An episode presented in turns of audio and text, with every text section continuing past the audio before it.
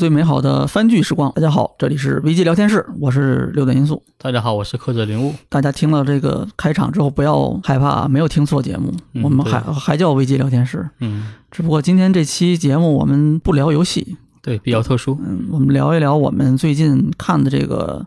番剧，对，比较喜欢的这个，我们觉得比较哎有意思的。对，嗯，上次柯泽还有我还有 FJ，我们三个人一起，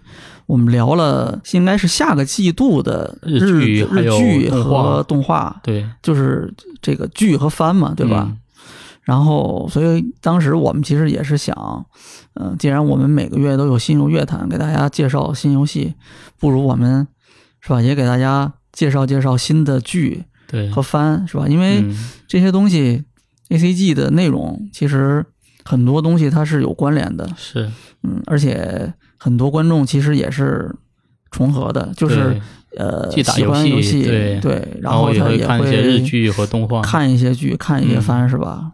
然后，所以我就觉得这个聊起来可能会比较有意思，是，大家也也会愿意去听。就会我分享一些看法之类的。嗯，所以呢，在这个基础之上，我们就决定，呃，聊一期这个番。嗯，之前就更早的时候，我们其实聊过，呃，电影和那个美剧。对，然后我记得当时比较热门的一些美剧，然后也聊过嗯，啊，但是好像我印象里面没有专门聊过番，就是动画对，应该是没有，没有，好像是。所以我们这个是又是一个新节目啊，又是全新的一个节目，就开坑，现在疯狂开坑啊，是，疯狂挖坑，大家看后面能不能填吧。啊，那这个番还算是前两个月比较火的一个，是吧？应该。嗯，对，而且讨论度也挺高的嗯。虽然国内没有正式的引进啊，但是不知道为什么这个知名度还挺高，嗯是，吧？就我这个呃，打开这个腾讯就 QQ 音乐，我找那个曲子的时候，嗯，然后当时还我记得我当时找那个曲子的时候还没有这个这个完整的曲子呢。啊，对，因为它是之后才会放出对，全但是我就是突然发现有好多人在问，哎，这个什么时候出啊？或者这个在哪里能找到啊？类似，啊然后我就搜到了这个最开始这个曲子原唱的那个版本，嗯，我当时还挺意外的，因为我当时还以为这是一个挺小众的番。嗯，总之，给我感觉其实是挺意外的，会有这么一个番出来，然后而且还能在国内还火了这么一阵儿啊。啊，这个番，呃，我相信应该有不少观众已经看过了啊，或者是正在追，或者是快追完了啊。嗯，因为它现在其实已经播完了。啊这个它这个番的名字就叫这个，呃国内它原名叫帕利皮寇美，对，它的国内的有两，我看有两种翻译，一种是叫派对咖派对咖孔明，是吧？对，这个嗯比较接近原始意识。派对咖就是那个，就是怎么讲？这个算是一个一个说法，固定的说法，就是那种很在派对上很活跃的那种人，是吧？嗯，嗯，特别特别在派对上特别厉害的那种人呃。特别活跃的然后。还有一个翻译，它是就是算是意义了，嗯就是叫派对浪客诸葛孔明诸葛孔明，，对，嗯，这意思反正也差不多，是，嗯，反正可能短一点，这个好一点吧，就是嗯。派对咖，嗯，这个这个番本身，我当时会看，我其实是觉得有点意外的，因为我当时看到这个介绍的时候，就是呃一个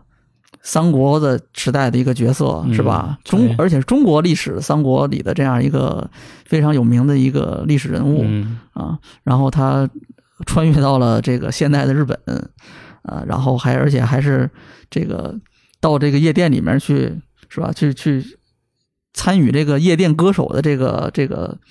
这个他的这个算是走红的这么一个过程里面，在这个过程里面成为这个他的这个经纪人啊，有点像嗯。这个定位，军师转成经纪人。然后，总之当时我看这个东西的时候觉得很不搭，嗯，对，其实我当时也有觉得，因为我是先看了漫画，才看了动画。漫画是在一九年年末，就是那时候推出的。二零一九年。对，啊，那还挺早的，是。嗯。当时国内就是呃，看了很多人讨论这部漫画，是因为它是一个穿越的漫画题材，嗯而且它主角是我们很熟悉嘛，就三国时期的孔明，然后是个就是日本画家，就是日本漫画家来创作的作品。当时我们就觉得就，哎，会不会有一些比较呃不够还原，或者会不会有一些比较敏感内容，或者是他这个故事会比较俗套，就有这么一个观点，然后吸引我去看这部漫画之后发展怎么样。然后听说他出动画了，我也是就赶紧的过来看了。嗯，我反正当时我是挺意外的，因为我不爱看这类的。就首先就从题材上来说，不是我喜欢的题材嗯，啊。我是跟历史有关嘛。呃也不是跟历史有关，而是说这个题材就是一看就是很胡闹，嗯啊、就很胡逼，就是一个呃现实的一个历史人物，嗯对吧？你我们不说什么。往大了说，什么历史虚无主义啊，嗯什么这个对吧？改编不是 胡编啊，就这个都不管啊，这个我们不讨论这个。嗯但是单纯就从我的个人爱好来说，就是我觉得这个设定是很胡逼的嗯啊。然后呢，它这个题材呢又相对来说是一个不是很热门的题材，对，比较少见啊嘛。。它你想，它讲的是呃，虽然这种音乐主题的番在日本倒并不少见，嗯，是吧？有不少番都是就是围绕着这种呃歌曲、对，唱歌或者是写歌，嗯，或者是这个一些演艺人以这个对吧？很多的就是以歌曲为这个战斗的方式嗯，去推进故事的这样的歌，就这样的剧嗯番也是挺多的，对吧？对，但是他这个呃，就派对浪客这个派对卡孔明嗯这个番，他的这种背景是呃夜店歌手。嗯啊，夜店酒吧的这些草根歌手吧，对对吧？是应该是这、嗯这些歌手。然后呢，他们这种歌手的这种出道的过程，然后呢，作为这个三国时代风云人物的这个军师的这个孔明，对，在这个里面来辅助他，然后去担当一个经纪人的这么样一个、嗯一个形象，是吧？其实他其实他担当了好多角色，就不不只是经纪人了。是，什么什么制作人啊，什么这个嗯经理啊、经纪人啊，他都要干嗯啊。反正这个就是孔明在这个剧里面是担当了好多角色的对，啊。然后总之这个题材我是觉得比较扯淡的，嗯，我没有料到我会看的。然后呢，但是这个当时是因为什么原因啊？就是一个阴差阳错吧，然后就看了一眼，嗯，就看了一眼。哦，对，当时是因为我老婆跟我说这个特别好看，哦，特别好看对，然后说这个你你看一下试试。然后当时都出了两集了已经，然后我就、嗯啊我说好好好，但我就不想看，因为我觉得没意思。啊，我我相对来说还是喜欢看这种，就是怎么讲，就比较有点俗的吧，就是有什么战斗啊，哎，嗯有一些比较刺激的这种情节啊，嗯或者是单纯就是画面视觉冲击力比较强的呀。我其实看这种的看得多，对，也不是说我不看那些呃这种节奏比较平和的啊，嗯也都看。但是呢，那类的番，尤其是剧情类的番，要看我一般都会呃就是下很大的决心我才会去看。啊，开坑是其实比较困难的，以所以呢，就是嗯尤其是现在，我一般就爱爱看一些比较节奏快的，然后比较不用费脑子的这种的。啊是，嗯，所以相对来说，就这个番让我首先不是我特别喜欢的那种类型，嗯，所以我当时就没有立刻就看。嗯。但是看了一集之后，我觉得就就是一下就吸引到我哎了，就有点意思了，对吧？就是因为它这个呃，它的这个背景设定虽然很胡逼，听起来啊嗯，很胡逼，但是呢，实际的观感还是不错的对，啊。一方面是他作画，哎是还还是不错的，是因为 P A 他毕竟也是老牌的动画工作室对室，P A 的 P A Works，他这个在线的，对吧？嗯这个，然后也看起来是比较让人喜欢的。嗯然后呢，就是他的这个，他这个故事的这个，我们讲就是这个背景设定吧，嗯，啊，题材刚才说了，就是呃，夜店歌手对，去去这个呃闯出一片天地，他嗯讲的是这么一个题材嗯啊。然后呢，呃，孔明在这里面担当的就是一个，其实就是一个制作人的这么一个制作人加一加这种经纪人的这么一个职嗯职责啊。然后其实你你去仔细看这个东西的话，呃，它虽然是有穿越的这么一个元素，是，但其实穿越在这个里面就就像一个不是，一个对对不是一个很重要的一个东西，就至少它不是主题，嗯，对吧？就确保他孔明这个角色真的就是我们大家想象的那个孔明，就大家知道的那一个。而且他这个穿越元素，就是，呃，他的穿越元素应该也算是比较吸引我的，因为通常穿越剧都是古代人穿越到不是现代人穿越到古代，或者现代人穿越到异世界嘛。反正就是中间会就是要么要么就是不是一个世界，嗯，要么就是差个几百几千年。对，嗯然后像呃这部剧它设定是古代穿到现代，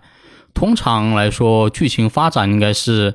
呃，古代人穿越到现代，但是对一些现代一些科技或者一些风俗不太理解，然后嗯，由此闹出了笑话嘛。就是他但他要有一个呃适应或者接受的过程。对，而且这是过程可能会很长，嗯。然后其中会有不少笑点，但是嗯。孔明就不太一样，他基本上穿越过来，很快就掌握了这个世界的信息吧。对，就是莫名其妙的，你会发现这个孔明穿越到这个一千八百年后的这个日本，他不光是不光说是穿越了时空啊，呃，连地理位置都变了，对吧？国籍都变了，对，就是他这个呃，不是说国籍，而是说他嗯这个他这个呃，到了一个外国，对吧？然后这个莫名其妙的就都会不仅掌握了日语，是吧？对而且呢，风俗习惯呀、现代的这些文化啊、这些背景啊，掌握了，是吧？整个这个就是在这个一千多年以后的这个世界生活的必要的知识技能，他就已经嗯都掌握了。是甚至就是还能运用一些就是他前世的一些知识，就帮助他现在啊就是的工作的。这个很重要，就是他是保有他的这种前世的。呃，这其实不叫前世，因为他没有没有转生的概念啊，他不是前世过来了，就是这个孔明，嗯，就是这个人，他是保留着他生前的记忆嗯啊。因为这个故事开头的时候是以孔明在五丈原病逝，对呃，作为这个开头的，这就其实就是《三国演义》里面这个孔明最后，呃，他的故事的结局，对吧？是可以说是这个人的这个结局、嗯，啊。然后呢，以这个为作为起点，然后他最后一睁眼就来到涩谷了。哎就来到涩谷了、嗯，啊。而且当时刚好就是那个万圣节那种狂欢嘛，嗯他还以为就是这里其实是地狱。嗯，就是就一个是灯火通明嘛，对吧？嗯大晚上色的，然后就是外面就是这么多的奇装异服的对吧？奇装异服的人，嗯然后五五颜六色的这个灯。嗯啊，这这个对古代人来说肯定是很刺激的，是嗯。不过这个我觉得他这个就说的更那个什么呀，我我其实觉得它不算穿越啊。嗯一方面是因为他在故事描写的时候没有把穿越这件事情作为一个重要的东西去描写。就刚才咱们说的，你从你不管是穿越时空，还是说一个时间，界，对吧？你这个穿越的人，他总是要有一个呃适应的过程。是啊，这可能在很多这种同类的剧里面，它是一个一个花很多篇幅要去讲的这么一，个东西，可能是剧情的重点，对，而且可能要花很多功夫去讲它在这个过程里面是发生什么事情，对吧？嗯，但是你在这个剧里面，呃，基本上没有这种描写，是孔明基本上就是。呃，和那个英子交流一段时间，然后可能用互联网查点东西就是他都接受了。他一来，他一来，首先就是接受了啊，嗯这个是地狱哈，那嗯地狱就地狱呗，是是吧？就是那我就我就跟着你们一块唱一块儿就唱歌跳舞喝酒呗，对是吧？我没有任何的这种这种疑疑问啊，你到底怎么回事儿？啊，也没有什么目标会不会有危险之类的？没有。然后呢，这个这个很快的就会学会了使用手机、嗯智能手机、电脑、嗯互联网，是吧？反正都会了是啊。就这个没有描写他怎么适应社会的。对，啊很少很少。然后呢，这个我觉得它不像穿越，有点像那个。你要硬说的话，我觉得特别像 FGO，、这个啊特别像 FGO 里面就是英灵召唤。嗯就是你看它 FGO 里面设定的那个英灵召唤是，呃，英灵在满足一定条件之后啊，嗯，它会从这个英灵的世界里面，对哎，就是这个就像星座一样，嗯你就把它召唤到人间，对哎，它就到了人间。但是呢，这个到了人间之后，这个要会保持几个特征，一个是他保有他前世的记忆，就我是一个什么样的英灵，是对吧？而且呢，这个还是根据呃不同阶段，甚至不同的这种形象的这种英灵，嗯它会不一样。你像他这个故事里面召唤的这个，就 是召唤的这个孔明，他是他壮年时候的嗯这这种一个一个一个形象，或者说一个心理状态。对但是呢，他既是一直是为到这个他病逝为止的记忆都有的，是这个记忆是完整的，嗯，他的人格也是完整的。对但是呢，状态是他这种就是就青年时期青壮年，就是最这最最种这个就呃最有年富力强的那个状态，啊对对吧？哎，是召唤的是这么一个状态的孔明嗯啊。然后呢，而且召唤之后，他到了这个世界之后，他立刻就，呃，已经一定程度上其实是掌握了这个世界一些生存必要的知识吧。对必要的知识、嗯时代背景啊什么的。这个是原来 FGO 里设定的这种召英灵召唤的这个这样的一个设定吧。嗯我觉得这个就特别像他这个这个，就是这派对他孔明这个番里面的这个这个嗯，孔明这个角色穿越过来的这么样一个过程。对，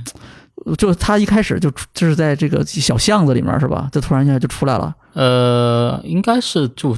正好就在涩谷就是最热闹的地方吧。这那个就是醒来了，就醒来了，然后就就就我觉得是那搞不好，其实是不是就是有人把他召唤出来了？召唤的时候出了点偏差对对，就是就是有人有人召唤他，然后但是结果就是出了一些差错啊，然后这个召唤他的人没了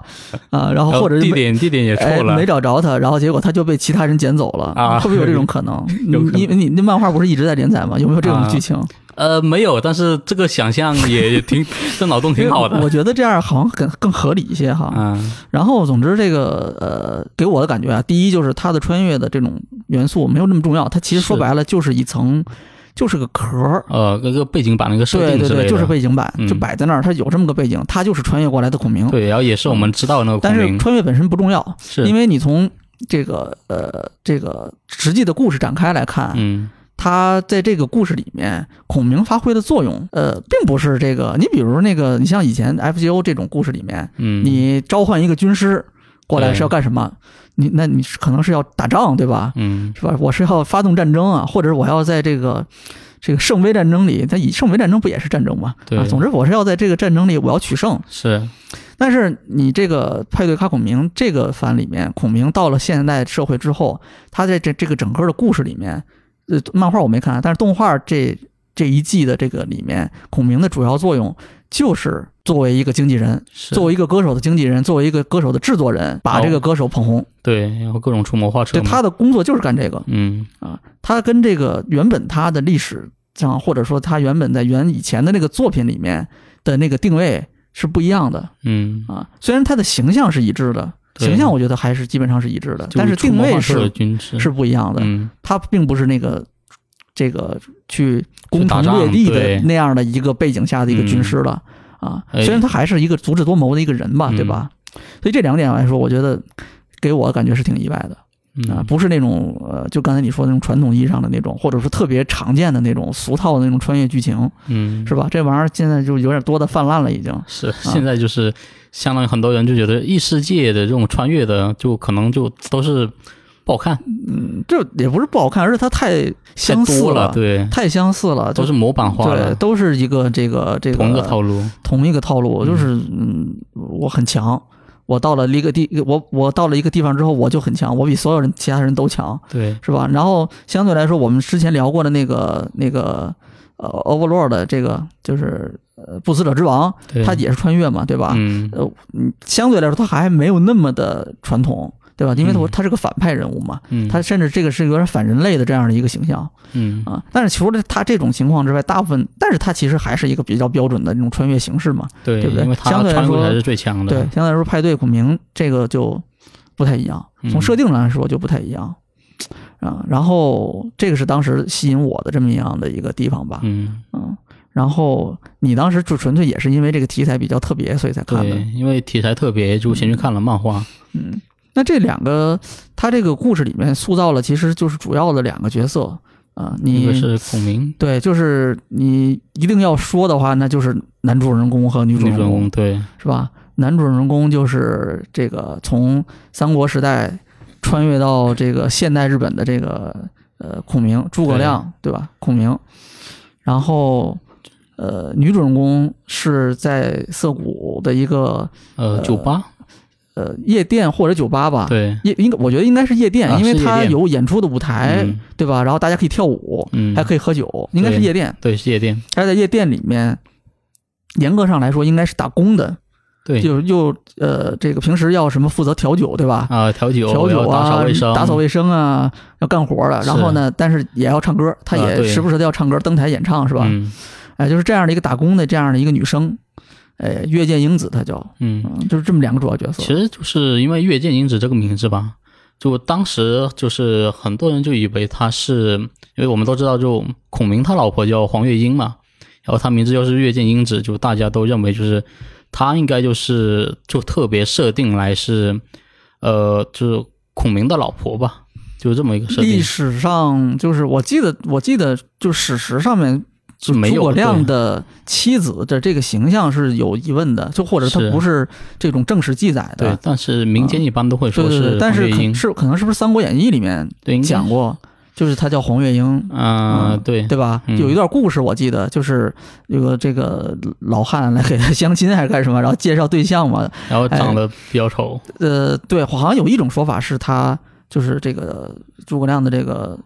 呃妻子是其貌不扬，对，是吧？？然后当时说什么又黑还是怎么样的，又丑，是，对，反吧正？就是特别丑。对，但是好像也有一种说法是，其实长得很漂亮、嗯，但有一点就是他计谋还是不错的。啊。对，就是呃，共同点都是说这个不是一个一般的女子，对，至少不是一个那个年代里面很普通的那种女生，嗯，她是一个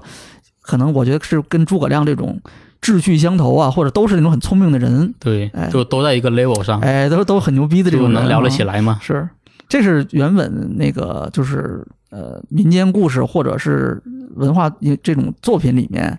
出现的这个诸葛亮的那个、嗯。那个那个妻子的形象。对。嗯，所以就是我最先有这个看法，要先入为主，认为就是呃女主的定位就是就大家都知道，她应该就是定位是孔明的那个主公嘛。但我就是一直会认为，就是他定位应该是孔明的老婆。一开始就是你你先设定的是一个，就你是把它当成一个带恋爱的这么一样的一个题材的番去看的是吗？？然后看漫画、看动画，一直都抱着这个心态，直到最近就重新捋了遍，发现就是我想法就可能都错了。嗯，哎哎，那他就是动画里面反正是没有描写这种爱情方面的描写，嗯漫画里有吗？漫画里面也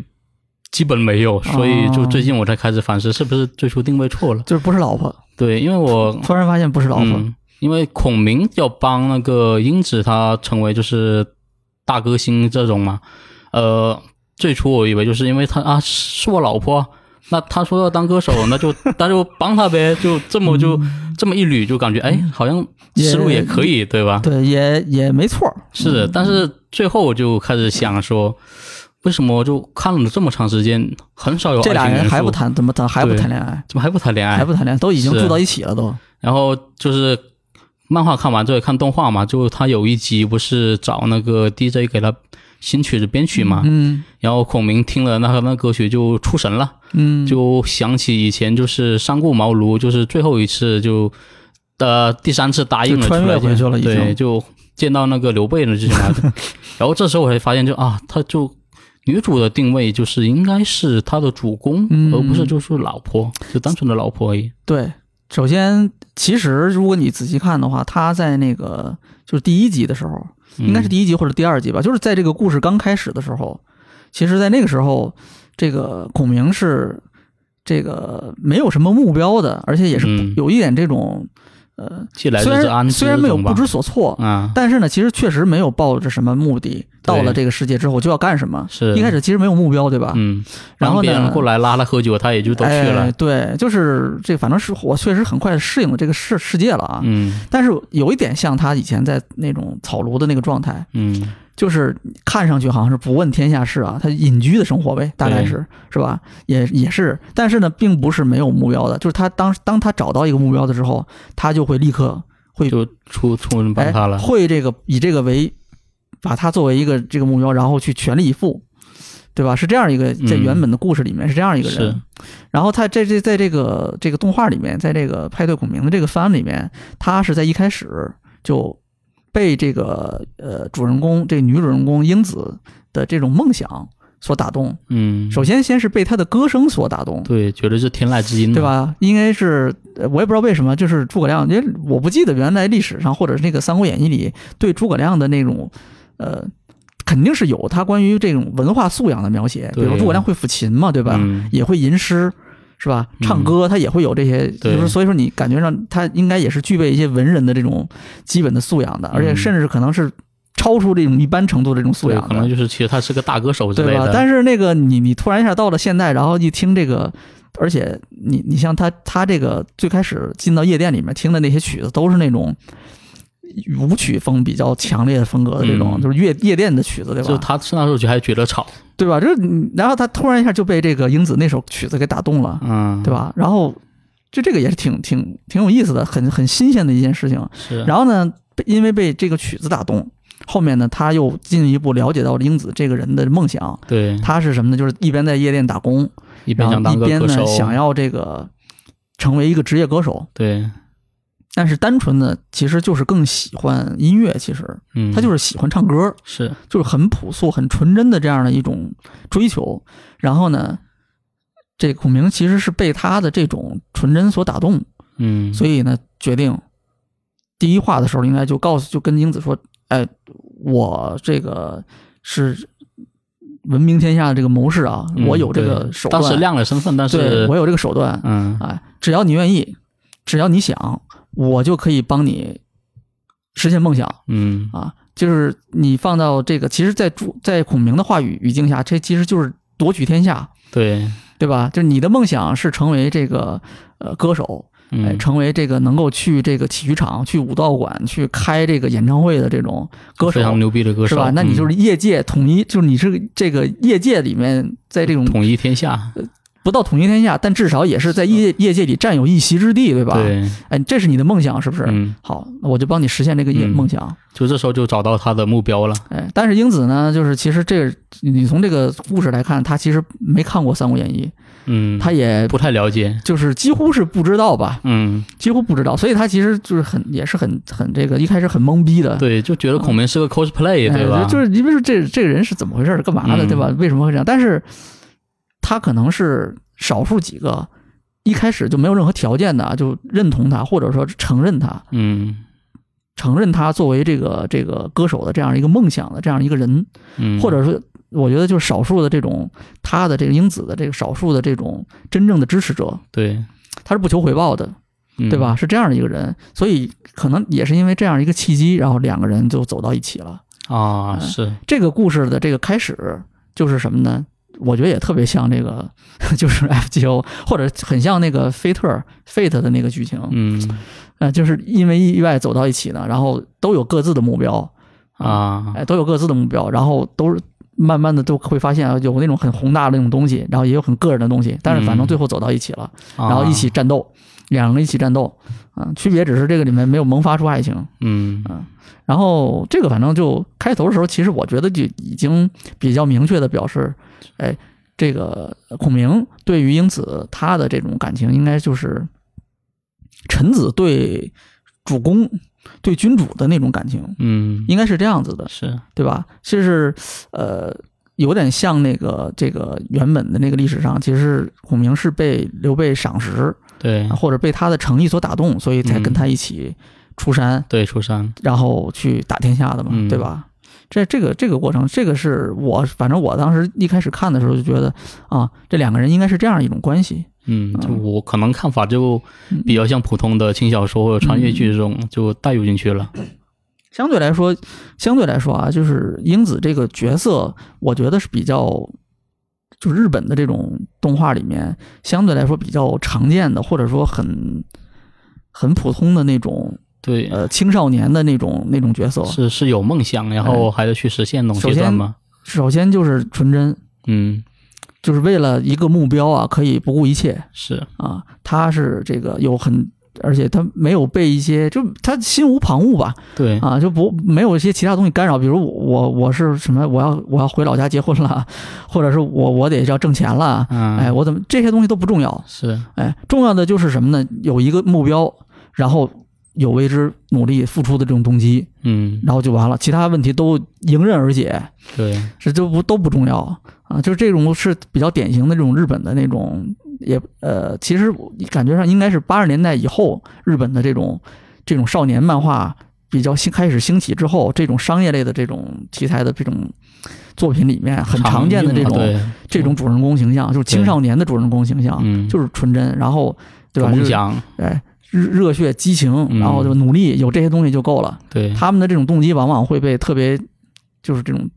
简单化是，啊。就我特别喜欢音乐，哎但我就一定要去当就好的歌手。对对，我喜欢音乐，我就要去当歌手，对 我就要成为歌手，很很很简单，很纯粹但是嗯观众也很容易就能接受他这个动机从哪来。嗯，因为这个相对来说更容易接受，嗯故事也容易展开。对，嗯然后相对来说，孔明这个角色就他是因为有一个历史的原型，嗯。或者说是呃日本人理解的这种《三国演义》里的这个孔明的这个原型，嗯。是吧？他因为有这么一个原型，所以他在这个塑造的基础上，在至少在这个里面，其实他没有很出格的东西，对，他是基本上照着原来的那个形象或者日本人理解的那个形象去进行塑造的。这作者其实是很懂三国的，三国迷是，对，嗯。当初也是就 最先他设定说是啊、我们想出个就三国题材的作品，嗯，原本说是孔明继续作为主角，然后继续唱歌之类的。最后就是跟编辑商量之后才决定说啊，我们引用一个女主角，就叫月见英子哎，这就太明显了，这就是商业化的这个过程。对，哎，一下就变成这个什么了，就就是有一个，哎你看有一个女主角，这个就不一样了。嗯，哎，你这个受众首先就不一样了。是，如果原本可能就主打帅哥之类的，那这你原本就是一个历史题材的穿越剧的话，嗯主角是孔明，你这受众一下少好多，嗯对，对吧？现在有一个可爱的女生了，哎，又唱歌了，哇，这个就前途不可限量。对，一下市场就扩大了。对对对。然后这个他这个呃作品，就这个派对浪客里面设定的这个孔明这个形象，就跟他原本历史上那个形象是比较接近的。对，因为他啊主要是在作品里就出谋划策嘛。哎，足足智多谋对，是？吧？然后这个胸怀天下嗯啊，就是并不仅仅只是为了自己，嗯是吧？就原本的这个角色有这样的一面，有这么样的一个侧面嗯啊，就是他是这种不是为了眼前，不是为了现在，也不是说为了就是自己或者身边的几个人，嗯。哎，，他有更远大的这种抱想抱负，对，哎，所以当遇到一个有这种抱负的人的时候，他才能走到一起，嗯。是吧？就虽然一开始你你这个还是很个人化，就是我要当歌手，但是最后会有一些相对宏大一点的目标嘛，我要成为一个，我要在这个业界成为一个三分天下或者怎么样的啊，他有这样的目标嘛，嗯。所以最后才能走到一起。就如果假如最开始遇到的这个人是我就是想有一份工作，或者我想我想我我想立刻拥有一百万一千万，如果是这样的人，其实也走不到一起。对，可能就不够打动孔明，对？吧？就我嗯你你你这个就算是就召唤来的那个人，就我们先前面说召唤来的，假如真的是有人把孔明召唤来的，嗯那个人如果是不是这个孔明认可的人啊，我觉得这个故事也是不会展开的，对，就可能就互相不配合。对吧？就这个事儿嗯不成立的嘛。哎，他这现在这个契机是一个很合适的这么一个东西。嗯，然后就女主有目标，然后男主也比较赏识她目标，嗯就一起努力嘛。嗯，然后相对来说，他在这个故事里面塑造这个孔明的这个形象啊，其实呃手法比比较简单，他就是嗯通过在故事里面让孔明去呃像他在以前的这个时代里面或者作品里面一样，嗯，去发挥他这个这个擅长的这些谋略，对，然后帮助英子去克服他成为歌手路上的这些障碍。嗯对吧？然后，呃，他比较好好玩的一个地方就是，呃，作者不是三国迷嘛，对，对吧？所以他动画里面每一话开头，他都会结合《三国演绎》里面的这个其中一个故事背景，对，哎，然后结合这个背景去展开这一话的故事。嗯然后呢，具体到刻画诸葛亮这个角色的时候，刻画孔明这个角色的时候，呃他是以这个孔明的这个几个计出的几个计谋，以这个为线索去讲的。对。然后这几个计谋也刚好也对应，就是，呃，他故事里一个比较主要推动的故事嘛。像第一个就是，呃，首次演出，就是跟米娅演出，同台演出那个。嗯，就是大背景是，呃，当时是这个朱，就是孔明了解到这个这个英子的这个愿望之后啊，，然后他们当时面临的第一个实际问题就是知名度太低，是，就没有人知道他，是吧？当时英子她不是有一个推吗？对，啊，就是推是两百多个粉丝，两两百粉丝，嗯确实是够少的。就 因为我们我们一般微博都有个几千粉吧，一般都。啊，对，是吧分享一下生活应该也都有。对就就就他这个真的是很，我就觉得很不可思议。你说挺很漂亮，很活泼，然后唱歌也好唱，歌很好听的女嗯生，然后你在推上怎么就两百？这也太太过分了！我觉得这实在是，你就周周围的朋友，然后夜店里面那么多的这些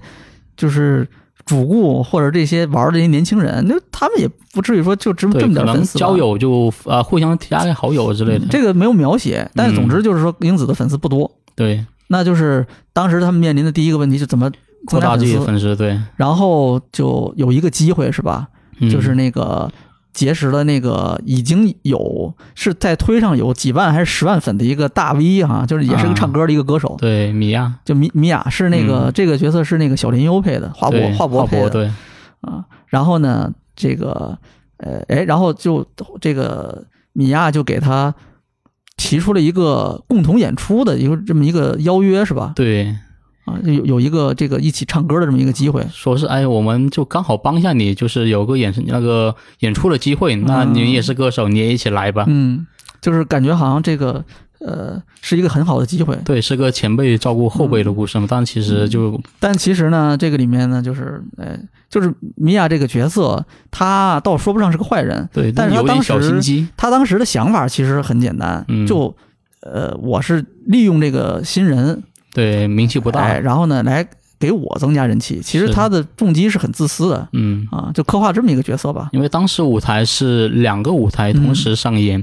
但如果你把英子这个不太有名的就是歌手安排同时间演出的话，大家就会去听米娅的那个演唱，而不是英子的嘛。嗯，他其实就是一个凑数的，对，嗯，就就是一个炮灰、嗯，垫脚石吧，就这种的感觉。然后反正孔明就，呃，很很这个，就反正不知道，就他一下就察觉到这个里面啊，是有问题的，有有用意，对吧？就察觉到这个这个并不简事情并不简单，是吧？然后 眼神犀利了起哎然后。孔明呢就哎就说答应，哎，但是呢就是做了一些这个提前做就是一些准备，准备，就是他嗯。这个孔明的给这个英子算是出的第一计吧，对。啊，第一计就是这个故事的里面的这个第一计就是这个十兵这个八阵，十兵八阵啊，十兵八阵是原本《三国演义》里面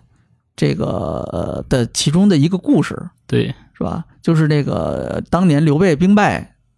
兵败东吴，嗯，然后这个这个被追兵追追捕，然后被这个追到这个江边的时候，然后这个走投无路了已经，嗯，然后这个时候呢，就是哎。孔明设计把追兵，把东吴的追兵引到了他的这个事先布好的这个石阵里面，对，就是其实你你看那个原就是描写，就是原本那个《三国演义》里的描写，它就是石就是在那个河滩上摆的石头阵，对，是吧？就是你你你看那个原作，其实很难理解说，就你结合现实来想的话啊，嗯，你很难理解说，这我摆一堆石头怎么就能把把大军困在里面出不来？是无法理解，他总觉得这个里面带一些这种玄幻的啊。或者神话的这种色对，彩，可能后人就是失是吧？加了就，就你你你可能就是需要满足一些很复杂的条件，嗯，比如假如说我们说这个它这是有现实的这种依据的话啊，嗯，可能要满足很复杂的条件，比如说那个可能能见度很呃低，对，比如说起雾啊，对，天气不好啊。嗯，啊，然后这个呃，再加上它这石阵的可能规模真的非常大对，啊，非常大，那石头可能就非常大，不是真的就是地上摆几块石头，而是那个石头会遮蔽你的视线，嗯，你军队或者说人进入到到这里面之后，视线会被遮蔽啊，嗯就像进入到森林里面，你可能会迷路一样。对，再再加上气候的原因啊，再加上一些其他的客观条件，可能它能促成这样一个结果嗯，啊。但是原原本那个《三国演义》里描写的时候，感觉这是是更偏向于说诸葛亮本身就是掌握这个奇门遁甲呀，对，他哎有个奇门对吧，？知天时地利，知道吧？嗯对吧？上知天文，下知地理，他他掌握一些这种呃，以当时的这种。常识无法去理解解释的这种，就是不科学的这种现象，嗯他掌握一些这种这种技能，是吧？后面那个就是各种各样的这种穿越题材的这种里面也有也有类似的描写嘛，就是就是嗯他把那个那种就是像石兵阵八这种东西，就是描写的这个更更就是带有一些非自然的这种超自然的这种这种元素嘛就，因为他会这个奇门遁甲，对，所以他才能起效这种这种。很大家现在无法理解的一种新的技术，嗯是吧？然后，但是在这个里面，其实相对来说，就是它刻画的还是比较接近现实的。对，就大家其实可以就理解的，嗯像当时是因为同台演出，然后孔明最先是说是请对面的人说啊，我们这边有免费的酒水可以过来喝，就把人骗到这一边。当时那个老板也是知道孔明用意，觉得就是孔明这想法就不持久，因为喝完酒他可能就走了。然后就发现就结果人越聚越多，就发现可能孔明又出了什么计谋。当时是呃，孔明后面也有解释嘛，他这个十兵八阵其实是利用了这个环境，一个是那个演出场景比较黑，呃，视线不太好，然后就是他也在出口或者就是比较相似的地方，就是专门布有一些布置，嗯然后让就是里面的呃观众，就你喝完酒想出去，但是不知道出口在哪，然后就会在里面待更长时间。嗯这时候你会因为英子在上面不停唱歌嘛，就逐渐发现啊，英子歌其实挺好看的，就待这里一直听吧。嗯，就是它简单来说，其实就是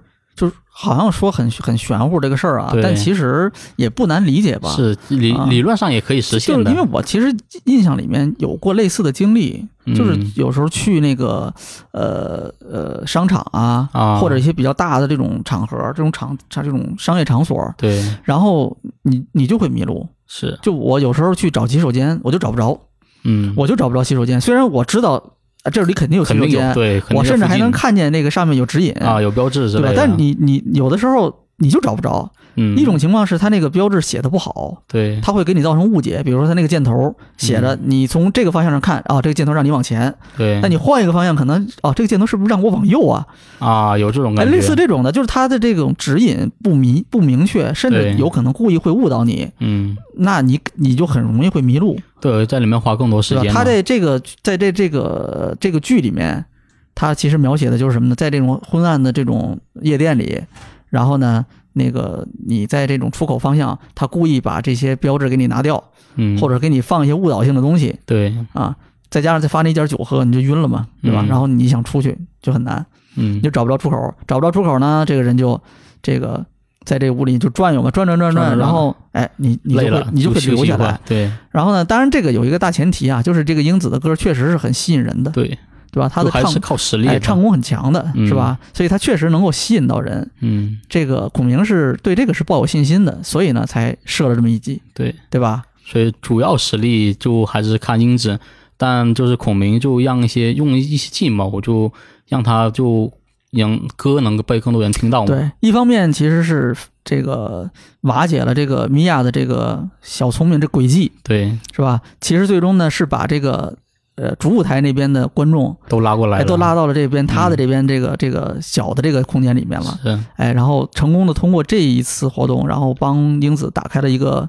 就帮他一下涨了很多粉，是吧？对，后面好像说涨到一万多了吧，就一场演出，就那一场演出，对，嗯，那这个这个涨粉确实很厉害，而且人家这个都是真粉，是，这个真粉这不是刷出来的，嗯人家就是真的就是真爱粉，是吧？就确实喜欢他的歌，对，嗯，这就是他孔明给英子出的第一季，嗯，嗯呃第二季就是之后英子想就是在更大演舞台演出嘛，就孔明说我们就定个更高的目标，就直接在音乐节上直接报名音乐节嘛，在上面演唱。这就是这种草根歌手、民间歌手出道的一种感觉，好像一个必经之路哈，就一定要去音乐节，嗯，嗯不过当时是，呃，因为英子虽然说有一定呃人气嘛，也有几万粉了，但是名气不够。然后而且是第一次报名，所以是音乐节就主办方就像常就呃按什么像那种往常安排，就你刚来嘛，嗯。名气也不大，我们就你参加可以，我们就可能安排你在一个比较角落的地方，嗯，就好的位置肯定是留给那种大牌的那种呃能吸引流量的气对。的歌手嘛，对。嗯。所以孔明也是应该也意识到了，就是可能位置会很偏，嗯。然后就提前做了一些准备，然后让用计谋让英子的呃演出让更多人来看吧。嗯，这目的就是这个。但当时实际上，这个这这个部分描写的时候是，呃，我记得是，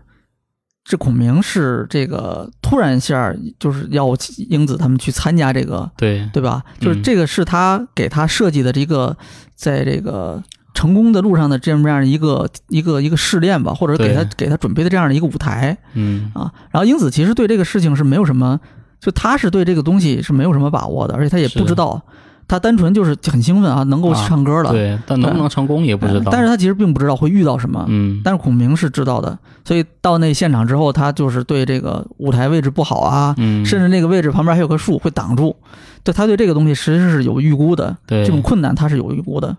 然后呢，在这个基础之上，哎，他也这个就是他有一个细节，就在去的路上，哎，看到路边那个那种音像店里面有那种海报，他就进去了对，啊。进去之后，然后买了一些东西就走了。嗯但那个时候也不知道是什么。等到那边之后，哎，他才发现对面是一个有一点人比他至少比英子更有人气的一个组合。对，然后呢，这个这个组合的特点呢，就是他也是孔明提前先做好了侦查，我也不知道他到底是怎么侦查到的。反正就是这个故事，嗯没有具体描写。这个故事里面就是孔明就是这种运筹帷幄，就体现在这对里。很多就是提前准备都我们就读者都不知道的。就知己知彼，嗯他真的是非常知己知彼，就把这个刻画的非常好嗯，啊。但是情报收集是怎么做的？是不是有人替他去做情报收集？这也没说啊，很少就体现。啊。但是就是他确实是知道，就嗯对面这个歌手的特点，哎，他是唱什么歌火的？嗯，哎，他那个歌有什么特点对，啊？然后这一场活动他是怎么打算的？他可能会怎么安排？嗯啊，就这都都都他都已经。算好了，对，哎，都已经清楚的知道了。在这个基础之上，他提了一计，就是这个他这计叫叫无中生有嘛，对，无中生有。是三十六计里的其中一计。嗯嗯，这个计原本的故事背景是那个，呃，这个中国也是来自中国嘛，就是这个春秋战国这个时期对，啊，其实是这个呃秦国的这个张仪合纵连横的那个时代，嗯，就他是背景是这个，其实是张仪想要帮助秦国去扩充领土嘛，对。然后呢，他就去找这个楚国，哎，他许给了楚王这个秦国的六百里土地，对一片地，对吧？然后呢，大提出的要求呢，就是那你楚王要和齐王要断交，对，哎，然后呢，你要跟我们秦国结交，那我就把地送给你。是，然后呢，这个就是其实就抛出一个诱饵嘛，然后楚王就上当了。上当之后呢，这个跟这个齐国真正断交了之后，就说哎，他找哎去找张仪要地。对张仪说：“你我没说过呀，对，没这啊回事，我我给说呀，的对，给的这个地不是秦国六百里土地，给的是我的一个封地，啊，是我自己的一个封地，那就肯定是面积上、位置上就根本是不可能比的嘛，嗯，对？吧？然后这才楚王才发现上当了，对，对吧？就是这个事儿，其实就是张仪信口胡说，你可以说他其实是是现在看来就对吧？你放到现在，其实就是信口胡说，对信口开河。我许给你一个东西，最后我说我没有，我不给你，但是我已经把我要的东西赚要到了对啊。但现在你可能大家会先签合同是吧？对，你最后不能反悔的。嗯但那个时候，你你他就可以反悔，反悔之后，然后当然楚王也是想报复的嘛，嗯，他想报复，但是你你没有办法，因为一是跟秦国跟这个齐国断交了，确实断交了，他就没有这种这种地理没有这种战略上的优势了，是，对吧？然后另外一方，他确实他也打不过秦国，嗯对，吧？秦国就确实也是很强大的国家，那对，时候当时也很强了，对吧？所以最后就白吃亏，相当于是。是，然后张仪的当时的目的就是分裂，分裂其他国家，然后嗯帮助秦国去扩大领土，其实就是达到这个目的。对，在这个呃，在派对孔明的这个这这部分剧情里面，他这个无中生有，其实相对来说，呃，我觉得刻画的就是呃有那么一点牵强，对，但是确实是，确实是这个也是这种信口胡说，你知道，他就是他先制造一个假象，说是我们这边设备坏了，哎，就孔明先摸清了对方的底之后，哎，然后知道对方可能会什么样的心理啊，他反正能揣摩出来嘛，然后就在这个基础上，他说我那，呃，我们这音响坏了。对我们可能暂时唱不了了，对，嗯，然后呢，对面这个这个歌唱的这个组合呢，就上当了，其实是是被他营造的这种局面假象所欺骗，对，然后就就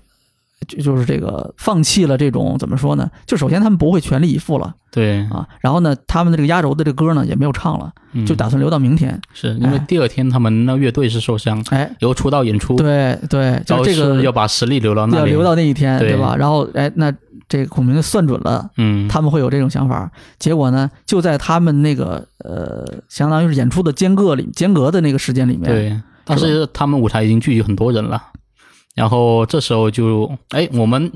的那个舞台设备突然好了，我们可以唱了，对，然后这个这个其实相当于是在人家那边客流量已经很大的时候，对，就他想了一个办法把这个客人抢过去，对，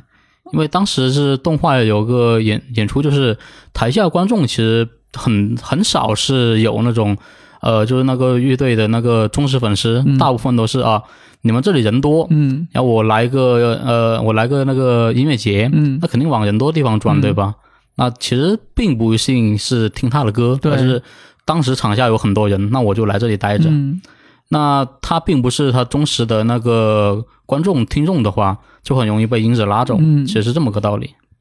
其实就是在那个阶段，然后孔明这一计就成了，他就是成功的把这些观众的注意力抢过来了，对，就是像张仪当时把楚国的地抢过来了。嗯。啊。这个当然，他其实没有给对方任何东西，嗯，对吧？就就只是凭空一句话，就是我们坏了，哎，我我我这边有这么一个情况，嗯。他只是凭空创造这么一个情况，并不是真相啊，其实就欺骗了对方。嗯然后呢，就是就营造了这么一个局面之后，最后把对方那边的这个客流，观众抢过来，然后哎，让这个英子在这场音乐节上面。就是吸引到了足够多的观众，嗯然后这个又牵扯到后面他又获得了新的机会，对，去参加一个规模更大的一个音乐节，是，说什么萨萨摩什么 Sonia 的这么一个日本的一个什么，应该也是编的这么一个音乐节吧。嗯，但是那个设定就是日本最大规模的音乐节，对，对吧？而且它的那个门槛就非常高，嗯然后给也给就是英子说有个，你要么就是可以选择，因为你是我们这边就是当天最亮眼的明星吧，嗯对你要么就是新人对，给你一个选择，你可以参加这个音乐节，但是有一个前提，嗯，就你要先在规定的时间里面发你的新歌，然后新歌有十万赞，对，就有这么个挑战，嗯，然后这就继续接到了孔明的下一季，对，嗯，这个这个下一季就是它其实不能算是一季，也是是。它对应的是《三国演义》里的一段剧情，对，啊就是那个呃，孔明是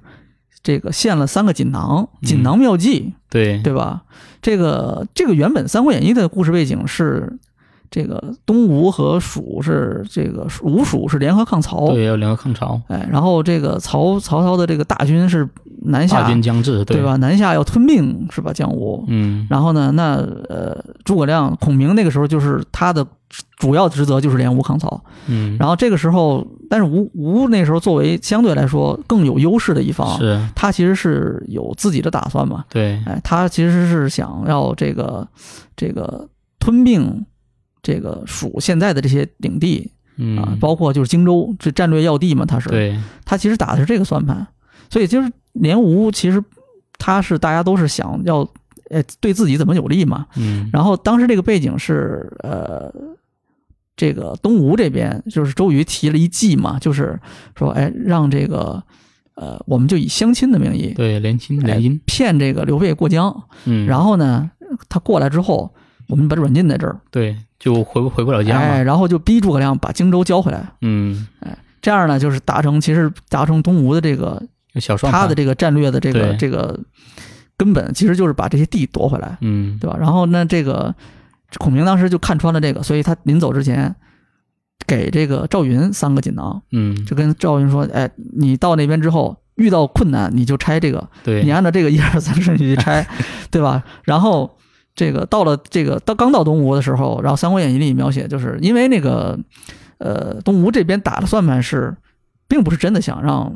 这个孙权的妹妹去嫁给这个刘刘备，对，对吧？并不是真要联姻，所以当时他们打的算盘是，那这个事儿越知道人越少越好，对，来了我就把你抓了就可以了，哎。对，就是，所以当时刘备他们到了东吴之后，发现没有人来迎接，对，没有人知道这个事儿。是，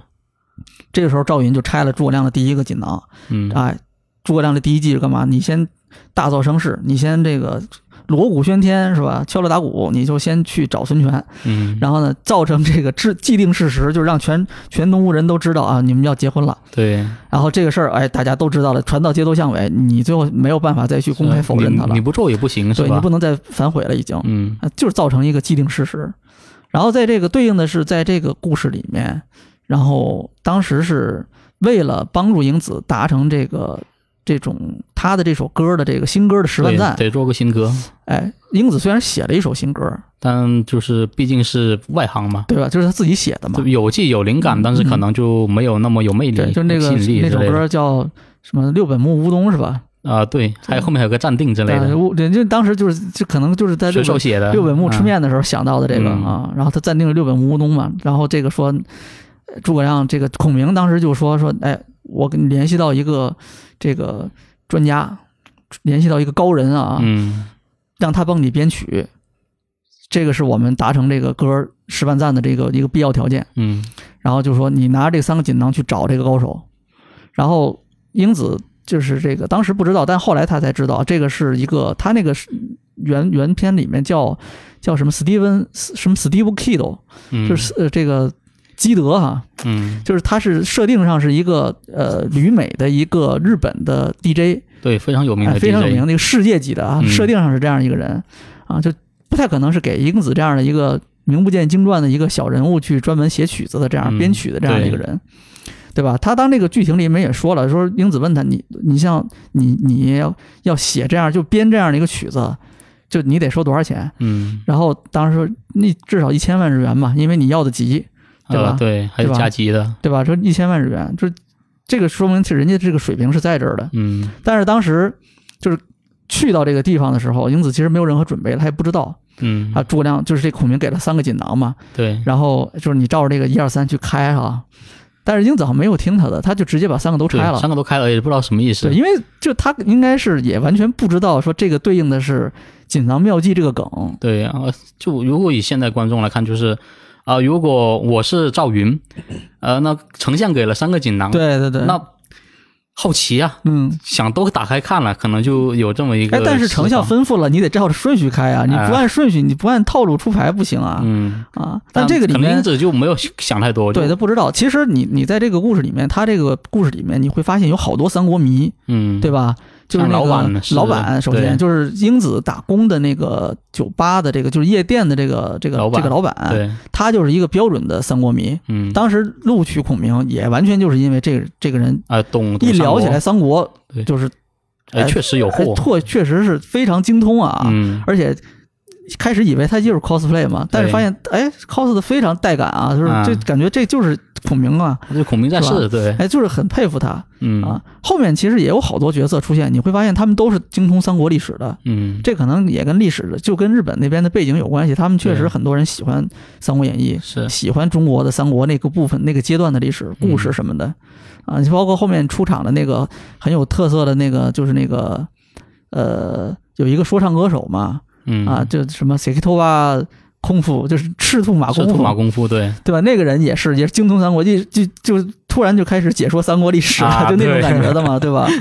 嗯，然后这个在这个里面，就英子反正就没管那个，就是是你你不给三个吗？我都都都拆开看看。就感觉就是啊，制作人给你啊说你解决办法，但是我不懂三国，我也不知道，嗯我也不知道是你要干嘛，我就先拆开看看。对，然后拆开看了，就是第一个这个锦囊里面装的是这个呃一一纸条是吧？上面写的那个你去去便利店买那种特大买的布丁，特大的布丁，嗯，嗯，然后但是英子也不知道是怎么回事，反正他就去买了。就是买了呗哎，做买了之后到那儿发现，我操，遇这个这个他要见的是一个这种世界级的顶级的这个这个 DJ 嘛，是要帮他去编曲的、对，啊。然后人家当时也是，就是这个 DJ 当时也没有，其实并不是真心想干这个事儿，是就吧和因为他和孔明打了个赌而已嘛，嗯，那他其实就是被诓了，感觉对，嗯，就是你你你你最后我帮你可以啊，但是我反正我是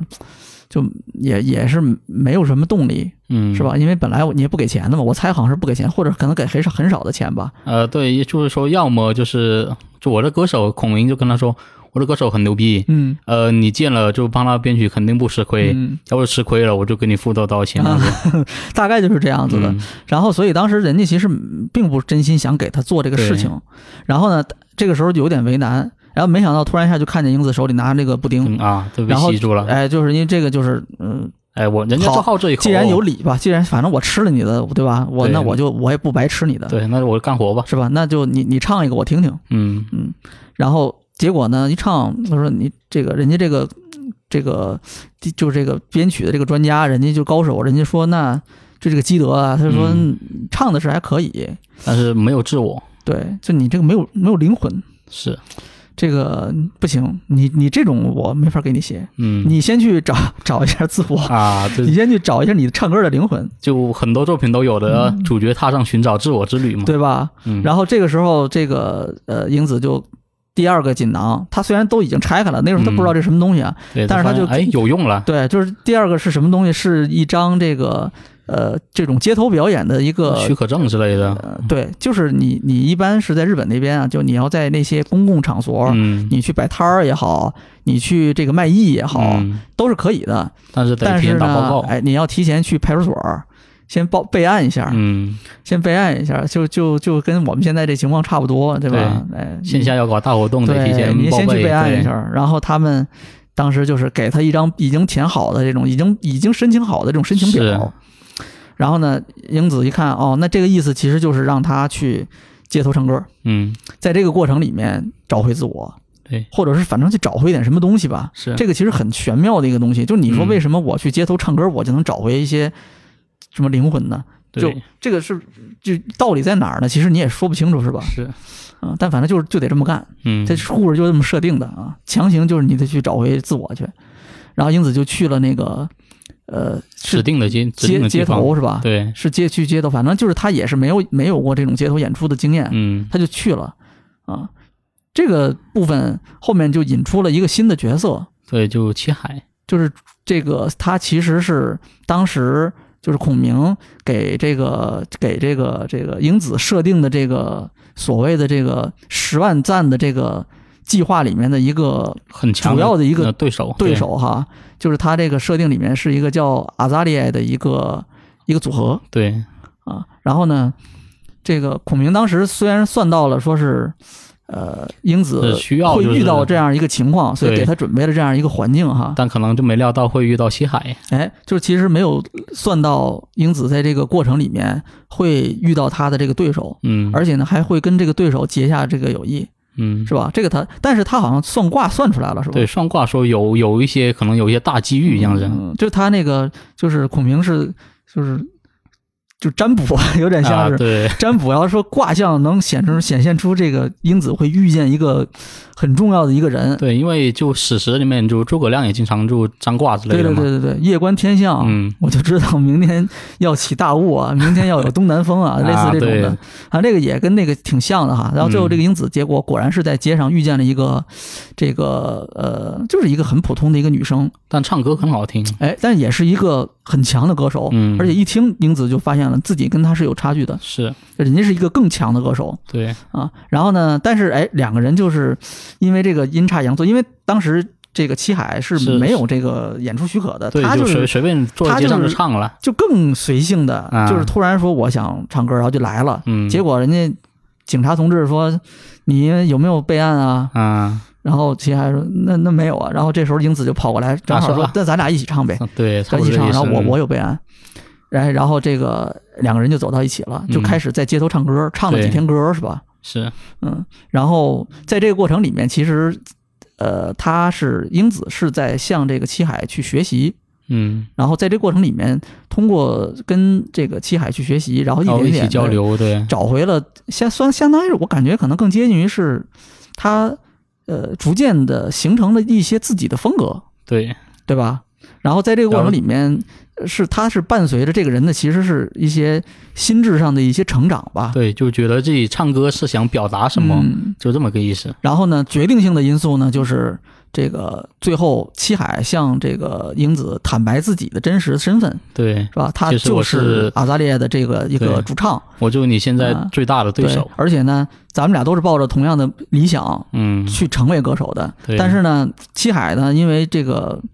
一些背景原因啊、嗯啊，就是他选择了另外一条路，就是更其实你说说到就是他的事务所给他选的一个更商业化的一个道路对，啊。然后呢，很成熟案例对了，他们呢就并不是最开始三个人组合这个乐队之初的那种特别纯粹的那种目标，嗯，它其实故事上设定可能让人感觉是跟呃这种相对来说更纯粹、更纯真的这个英子的一个一个反面，嗯，是吧？他们是曾经纯粹、曾经纯真过，对，但是呢，现在就是实就是吧，就是被。被这个落入了资本的 陷阱，对，呃，然后最后就变成了一个商业味儿十足的一个这么样一个组合，就全部靠经纪人啊，经纪人怎么说你就怎么做，哎，就是包装，对，就没有吧自己的商业化的这些了。套路性的东嗯西，是吧？它也有一些描写，包括一些这个，比如说穿一些更暴露的衣服啊，嗯，然后戴戴起假面就哎。不露真颜了就是设计设计一些这种呃，怎么讲，就是一些让人觉抓人得眼球的一哎些哎抓人眼球的一些东西，嗯。是吧？就这些东西，就唱功怎么样，曲子怎么样，这些不是最重要的。是，甚至就他们原本是最初是自己唱了，后面也变成放录音了嘛。对，就是伴奏什么的就没有，因为原本他们这个出道的时候的卖点是一个组合，对对吧？有有贝斯有贝斯，有七海是贝斯弹的好嘛，嗯，对吧？然后有有吉他，有贝斯，有鼓，嗯，对吧？但后面改成什么呢？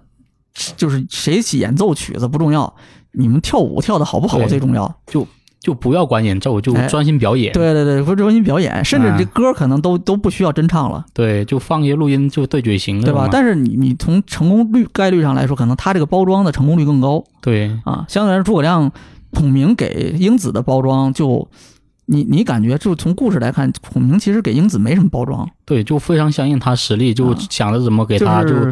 或者说孔明给他的定位就是本色演出，嗯，这个就是他的就是它的定位。对，所以那我们它的包装可能也都是围绕这个来做的，嗯这么理解这个可能更合适一些。总之，最后故事上面来说，到了那个阶段的时候，呃呃，这个七海要向宁子去坦白，嗯，然后两个人的梦想要去碰撞的时候，对这时候就是陷入的一个也是一个矛盾的一个境地。然后嗯孔明的这个第三季，就是当是一张什么一张门票是吧？呃，对，相当于一个空中展台的门票，就是这个一个一个观景台是吧？，对，其实是一个呃，就是一个呃，我你咱这其实也想不到，他当当时这个假如没有七海这事儿的话，他这个给这个英子是这这一季的作用是主要是体现在哪儿？啊，对，我感觉好像就体现在，就是他在这个最后阶段，在这个要面临这个挑战的时候，要去嗯实际上实际上去真正去实施这个就是十万赞的这个这个出道计划的时候，嗯，他的这这些可能会有一些不安啊，或者会有一些这种这种心理上的一些哎这种会遇到一些问题，对，所以呢，就给他这一个这样一个机会，让他去那儿去散散转换心情，对啊，，或者是在那个地方，在那个台上，那为什么有两张票呢？那这个前提也得是孔明预料到他确实得跟两个人一起去。可能是留给自己的，因为孔明最后不是办了个玩偶在旁边嘛，哦，啊，就混出去了，嗯，那那那对，那他不需要票，他不是混进去的吗？那肯定有两张票进来更方便嘛，嗯，那有可能，反正最后这个通过这个这第三季，就通过这个这个锦囊妙计这一系列的操作哈，嗯，然后让这个英子最后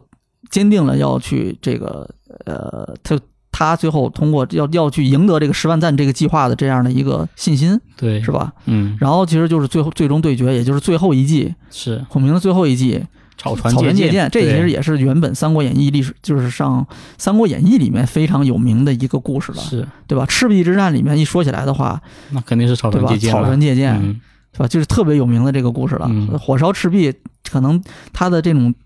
前提或者是根本就是这个草船借箭，这个能够嗯成功，不仅仅只是借到箭，而是营造了一个在这种大战之前。营造了一个这个很稳固的这种联吴抗曹的这样一个体制，对，对吧？这个是他当时在《三国演义》里面，诸葛亮就是刘孔明给刘备设定的这样的一个体制成功的前提。嗯，因为没有这个体制，其实靠刘备自己是不能对抗这个对，就曹魏的，就很难，就是三个势力互相平衡嘛，而且他也不可能对抗东吴。以那个时候的情况来看，他其实是最弱小很的，弱小的，对，对吧？这个情景也很像那个，就是当时这个英子所处的这样的一个环境，嗯，对吧？就是还没有就觉得自己唱歌没有没有信心，嗯，而且这个你确实十万赞嘛，嗯啊，十万赞，然后这其实拼的是跟对方，因为对方对手是一个相对来说更有规模的、商业性更就商业化更成熟的这样的一个事务所，嗯以及他们包装的这个组合，对吧？然后那在这个背景下，你怎么对抗他？诸葛亮就是孔明在这个里面想到的这个这一季，就是借对手的这个他的这个布局，布局，嗯，他的这种商演的计划，对，宣传他的这首出道歌的计划啊，然后呢，来为自己集这十万赞嗯。啊，因为他自己做这事儿可能真的是无从做起，或者其实难度非常高。对，啊，所以呢，他提前掌握了对手。就是他们设定的这个 可能这会一些十万赞这个新歌出道的这个计划嗯的细节，其实你说实话也没有多复杂哈。，对，因为说的这么这么，就是如果正常，对正常的就其实不复杂。嗯，正常的就是那种呃成熟事务所，如果要这种就集到多少站，肯定是有一些对应活动。嗯，那孔明就猜到，就阿扎里就可能会说搞个抽奖活动嘛。就是说说起来，其实也挺那个，就挺好笑的。我当时看到这个也也觉得挺好笑的，因为这说白了，其实就是花钱买赞呗，对，是吧？就我我我抽我抽抽一个大奖，是吧？嗯这个他当时奖金设定的是是五个人分一百万，还是五个人每人一百万？反正金额很低，嗯就是一笔一笔钱嘛，是听起来挺大一笔钱。嗯，但啊其实就你折成人民币就是就是这个几万块钱，对十几万块钱嗯啊，那就我我其实感觉是跟就跟我们那个就是我我们我们抽抽奖抽我 抽们抽十台 PS 五、啊，对，我们抽十台 PS 五，然后再大大家这个这个来给我们点赞或或者来留言对，转发一个意思。转发，就这意思呗。嗯，是吧？就这个其实真的就是是一个挺初级的，或者说不是那么高端的这么样的一个一个一个计划吧。嗯，啊，然后他但是他提前做了一些准备，包括一直有这个街头的这种宣传对，预预告，大家告诉大家啊，对，你你们那天到涩谷，啊哎，我们街头，然后看我们这首新歌出道，然后完之后大家可以瓜分这一百万哈，对，是不是就这意思吧？就反正也不算很高明，嗯，但是反正孔明就借他这个计，哎，先其实是先到这个地方，对，然后这个这个借着这个到了到场之后有一个先先发的一个优势，嗯。然后呢趁着也是趁着现场好多不明真相的群众，啊，都被奖品吸引来的。哎，就不知道到底是我就是纯路人呗，啊，对吧？就有奖抽我就来了。对吧？我就来呗，然后我就好，我这歌唱完，我们扫码，扫码时候啪一下，他就直接先他先集了七万赞，嗯，几几万的赞，就先占了一个优势。对，嗯但是这个故事后半段其实就变得比较呃，就有一点意外了 啊，因为他最后这个呃变成了一个，就局面变成了一个，正面对抗。哎，变成了一个对歌是吧？。对，是七海来了之后，这个呃，英子先唱了这个七海的那首歌《嗯 Underground》的那首歌，然后七海又唱了他们的版本，是吧？就然后有一个什么不相上下的这么一个局面，是吧？对，然后最后，哎，这个这个故事到达高潮，然后英子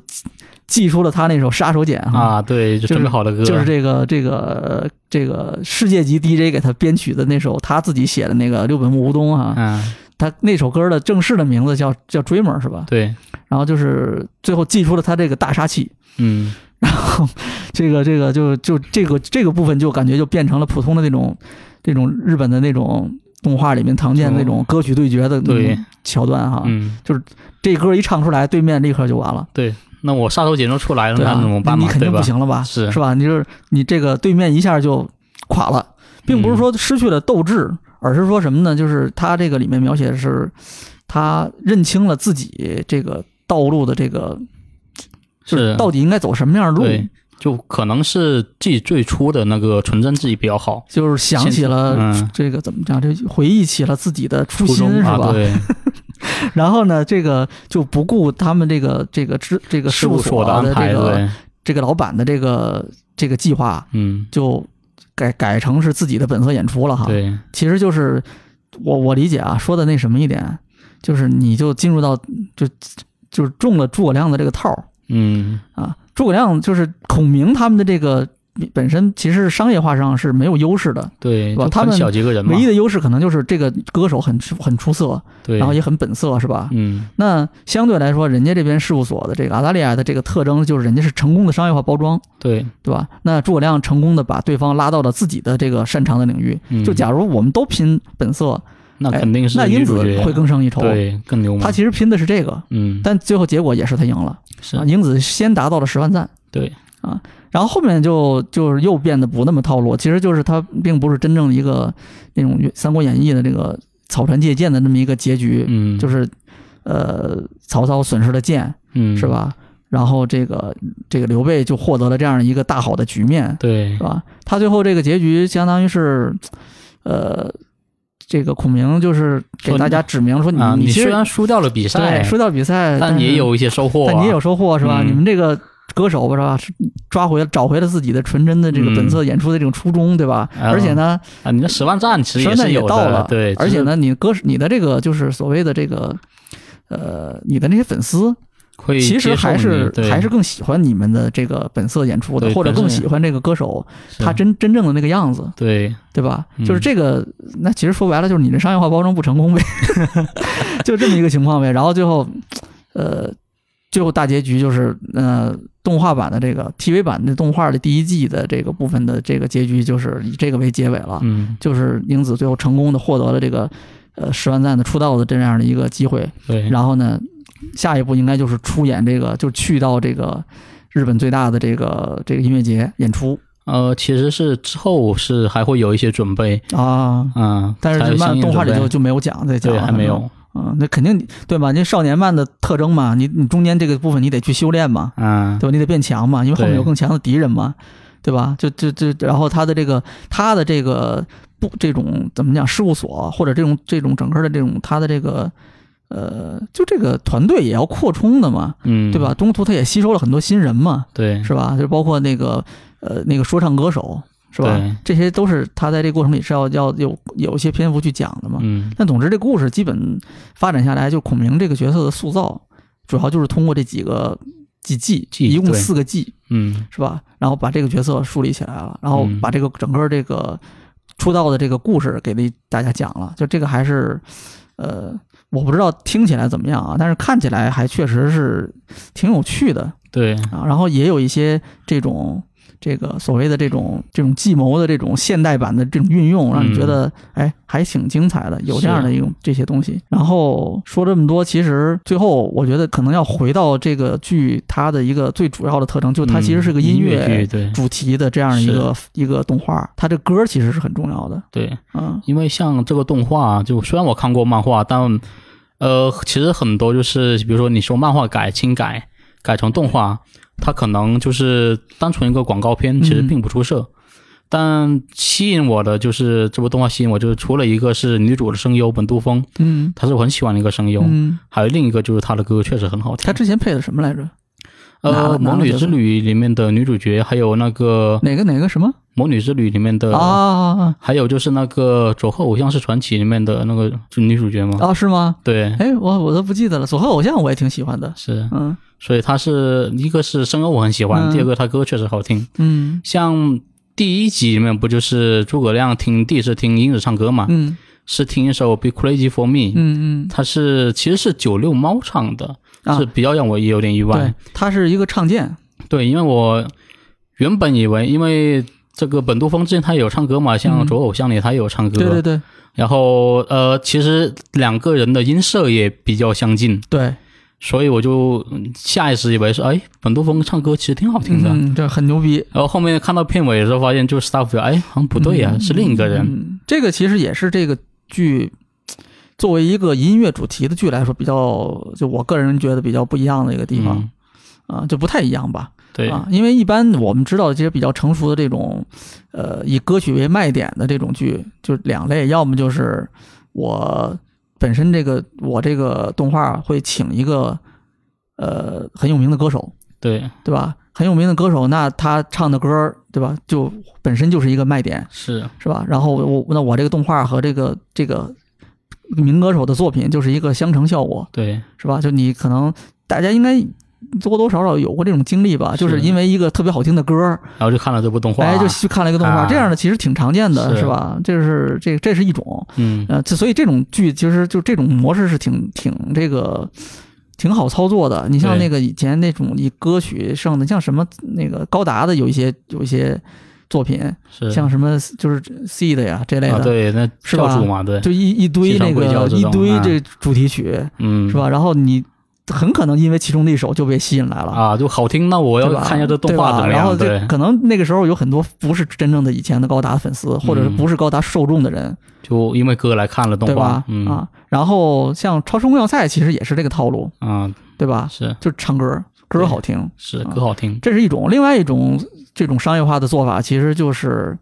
呃，我们没有这种很强的歌手，嗯但是呢，我有很强的声优。对，声优唱歌有一定基本功，对，而且本来日本这边声优就是他在这种商业化的体系里面，它就是存在这种偶像化的运营的这种方式的，对是吧？这人家是有成功的方法论的，对，所以说就是声优唱歌是吧？然后我声优有这种每个角色有角色歌。啊、你不管我是塑造角色也好，还是我就是卖卖卖 CD 也好，反正我这个生意是可以做的，对，是吧？相对来说，他这个就是派对孔明这个这个里面的这个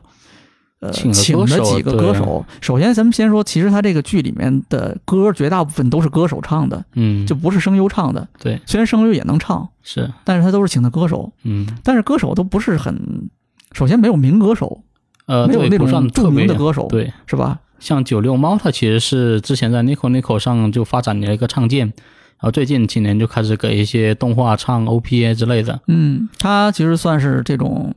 呃，就也是民间歌手呗，对，对吧？草根歌手，You- YouTuber 这种感觉的，嗯，是吧？然后这个在这种网上、互联网上，可能是比较社交媒体上是比较就比较有名的这种人嗯，啊、网红接近这个概念，差不多。嗯，嗯所以其实他在这个选选这个歌手的时候，可能我猜也会有一些这种考虑。你你没发现吗？他跟这个英子这个角色的形象其实有一些相似的地方，啊，就也都是草根歌手发展起来，是对吧？啊、而且呢，也是这个呃，就跟英子在那个推上有粉丝一样。嗯那他那个最开始那个九流猫一开始也是在那个 Nico 上面，对，对吧？他在那个上面去唱，然后在嗯那个上面去积累了他的这些粉丝嘛，对，对吧？逐渐其实，在那个平台上面逐渐火起来了。嗯，啊，那英子的可能他的舞台不太一样，他就是在夜店演、对，啊，这个就是稍微有点区别，但是两个人有相似之处，我觉得可能也是因为这个，啊，有所以才选了选了他。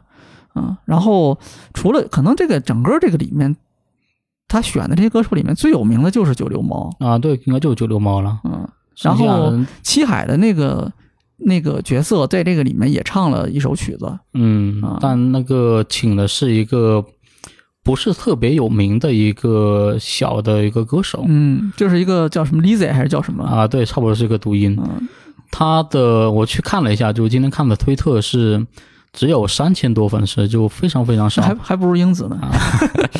呃这而且是资料非常少，应该是最近刚刚出道的。嗯，反正那估计也很年轻吧九流猫就是九零后，就他就是他是不是九六年出生的，我不知道啊。嗯，这可能这个九六不是那个意思，嗯，但是就是他就是确实我记得是九零后，很年轻的二十多岁的一个歌手。对，就估计这个其他这几个歌手也都是类似的这种情况，嗯年年纪轻轻的这种的，这种刚开始向职业发展的这种的，或者就甚至都不是职业化的这种歌手的，可能就这样子的。嗯。嗯，然后那个华博他配的那个那个歌手，就是米娅，他那个里面唱也唱了一首歌。对，但是他声优自己唱的，哦，因为他华博本身唱歌其实也也也可以，他们都会唱，日本声优都会唱歌哈。就是总之。这个剧的这几个歌手其实是挺，呃，就是呃，和我们常规认识的不太一样，对和那种商业模式啊，嗯，但是歌都还挺好听的对，是像第一首就是《Be Crazy for Me》嘛，嗯。像我记得 B 站上有人就单独把这片段截出来，嗯。就可能半分钟多点，四十多秒之类的，嗯。这个视频有四十多万播放量，说明就大家还是很喜欢这个歌曲的。嗯，因为我觉得可能一来是本身它这个主题是呃夜店的这种歌，嗯，对吧？就是主主角是英子，她是一个夜店歌手，对，所以她的曲子大量都是那种舞曲风的。嗯，嗯，就是包括他自己写的那首歌，其实也是，对，也是那种风格，啊，就是就是你你跟着一起就很容易就很嗨嘛。嗨起来的那种感觉的歌哈，啊，都这种的，所以它很也很容易传播嗯啊。这个这个就算是他的一个比较好的主题和他的这种歌曲去结合的这么一个例子嗯啊。这并不是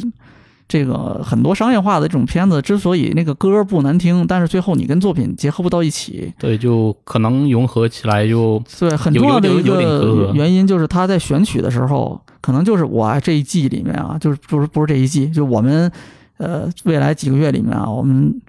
选一首这个歌，这歌就是什么呢？听着好听、嗯。好唱，歌手有名，对，哎，然后我们就选，选完之后，然后我们就做一个 OP，然后就跟动画配上嗯啊。但是实际上，你跟这个本身跟他这个你的这个作品跟你这个故事可能就很难接在一起，能不能结合到一起，啊那可能就不重要。嗯重要的其实就是那首歌好不好听，它能给这个动画带来多少人气，是，可能就是这个。嗯所以相对来说，他这个呃孔明的这一座，就他这个派对孔明的这他的选这个动曲画是挺好的，选曲是挺挺有特点的，是吧？嗯，而且他的 OP 和 ED 其实都是不是新歌，是老歌的，就是翻唱，对，翻唱。他的 OP 是呃有一个什么国外匈匈牙利的一个歌手，嗯在一三年的一个曲子是挺老的歌子了，嗯但他是因为也是这种夜店风比较嗨嘛，嗯就很多地方都拿它来这种翻跳或者翻唱之类的，啊其实是很有名的。相当于呃，如果放到国内，可能就是相当于是那种呃跳广场舞时候放的那种歌吧，广场舞不至于。啊，但是确实就是受众很广。嗯，然后片尾也是翻唱的是吧？对，是一个这个甚至更老，是零六年日本的一个组合的一个歌曲。嗯嗯、但是它其实在最近是有就是有一些就是 H G 作品或者是一些呃管人呢也有翻唱过，嗯所以是相当于在宅圈算是比较有名的吧。啊，这个也很奇怪，为什么那么老的一首歌会突然在宅圈火起来？呃，其实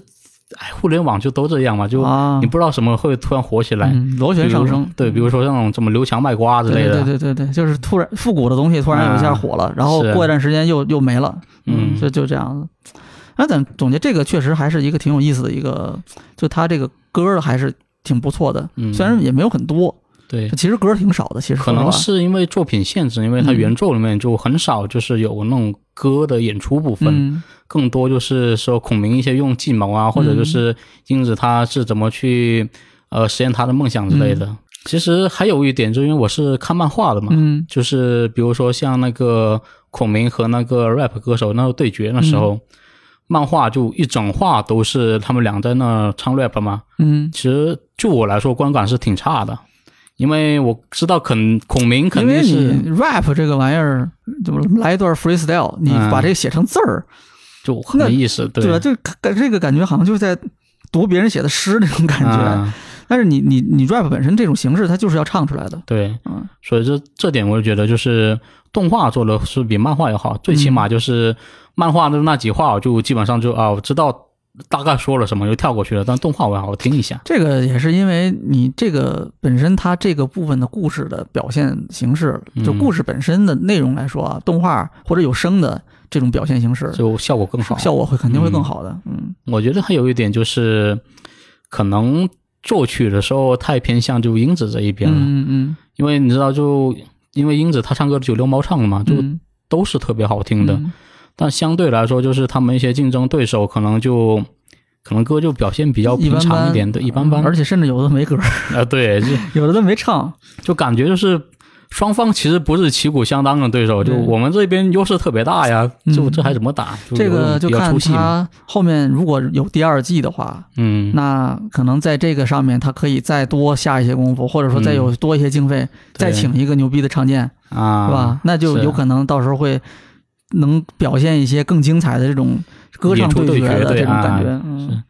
那就我们说到这里，就是六爷，你觉得就是这动画，你觉得是非常满意，还是说可能有一些不太让你就是有些缺点就非常满意谈不上，啊？但是确实是我有一些槽点，很意。外的去看的一个番啊，啊。然后呃，前面其实有稍微有讲到一点，就是我觉得，比如说那个呃，孔明的在这个里面的一些计谋啊，设定的其实相对来说，呃，比较小儿科。主要是因为什么呢？就是他的这个对手不强，啊，就给人有一种小题大做的感觉。嗯就比如刚才我们说到那个呃，最后这一季草船借箭啊，嗯感觉上这个原作这你就是嗨原作了，就是《三国演义》里面的这个草船借箭是一个特别精彩的故事，对，对吧？嗯可以说是那种神乎其神的感觉的就是料事如神嘛。啊，而且他是通过这一季达成了好多这种这种胜利的条件。对，那个目标都达达到手了。但是你反过来，你到这个这个动画里面，到这个、嗯呃派对孔明的这部动画里面啊，嗯最后这一季感觉首先就是对手的这种商业商演的这种出道的计划设定的就有一点只是偏离了一点，但其实不是就是就是有一点实在是有点太简单了啊，啊，就是反虽然说不上是反派，但是给人感觉就是还是比较弱嗯啊。那孔明的那个技的这种高高深之处就没有体现出来。啊，或者你你感受不到，那不就是是吧？人家呃扫码点赞，嗯我换了一码，我把这码换成我的，让大家扫我的码，啊点赞给我了。你这个就是我怎么讲？我们说的不好听一点，你放在现在，其实这个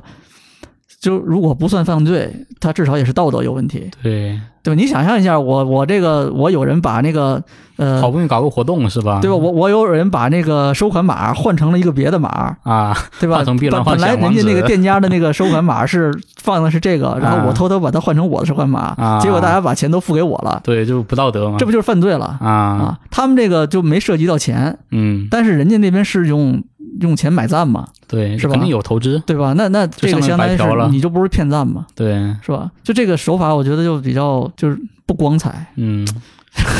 其实我就觉得有点不满的地方也是嗯。后面这部分嘛，嗯。不过并不是说他这个计谋方面，而是，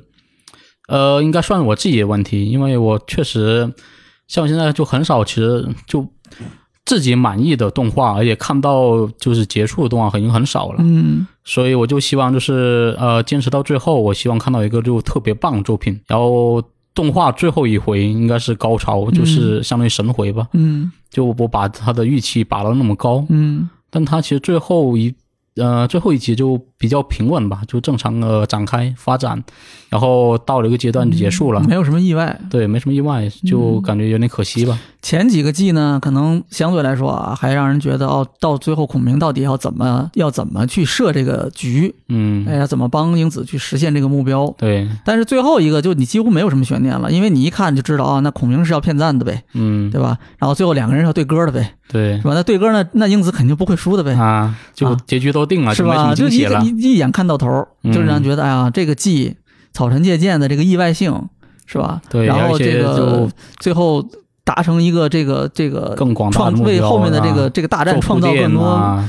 对吧？有利局面的这个事情，就是就没达都没达成，或者说就太简单就达成了。嗯嗯，我对这个呃，除了刚才说的这种算是小不满吧，嗯，就是这个计的计谋的这个这个营造的这种水平吧，有点还不够有高有点有点有点小儿科。嗯嗯，这个是一方面，还有一方面其实就是，呃，我觉得这个番开始的时候给我感觉是有一些意外性的，嗯包括题材，包括角色塑造，但是呢，到最后就彻底回归到了以前的这个很常见的日本动画那种套路里面。嗯嗯、首先就是第一是所有的角色的这种作为人的这种社会性的这种复杂的一面，基本上都被淡化或者抹平了。嗯，啊像英子她目标就很简单，就呃就是英当子大歌手嘛。变成了一个少年漫的一个主角，对，纯真，嗯，然后用纯真解决一切问一切问题。然后其实或者说是用纯真去正当化他的一切手段。嗯，诸葛亮、孔明在这里面用到的这些所谓的，我觉得有一些下三滥的手段，啊，你在他的这个纯真的主人公的背景下，也会变正正当的东西，被嗯被正当化了，相当于是就相对比较正面化一点。对，就我把你，我我用什么手段，反正我打赢了，嗯那我就是对的。对啊，然后呢，这个又牵扯到另外一部分，你这个它的一个前提是。反面角色同样没有这种社会的复杂性，嗯，反面角色也很单调，也很这种脸谱化，嗯啊，就你看他的这个呃反派，或者我们就是对手吧，对手最后的这个对手是一个最难缠的对手，对，这第一季是最难缠的哎。这在看到他的这个呃他的这种商业背景，看到人家团队规模的时候，嗯或者看到人家资金状况的时候，你会觉得啊，这个是一个很强大的一个对手啊，对，而且他也有一些侧面描写哈，就这个这个呃为达目的不择手段啊，嗯，是吧？没有这个这个有有些不好的传言啊什么的，你感觉好像是挺厉害的啊，对，就很角色。对，但是最后发现啊，合着就是一个是吧？就是一个曾经曾经纯真过的一个少年，啊。到最后他这个、倒在商业哎、化，就是这个呃，为了能够成功，嗯，开始变成一个呃不择手段的一个商人，是，但是最后他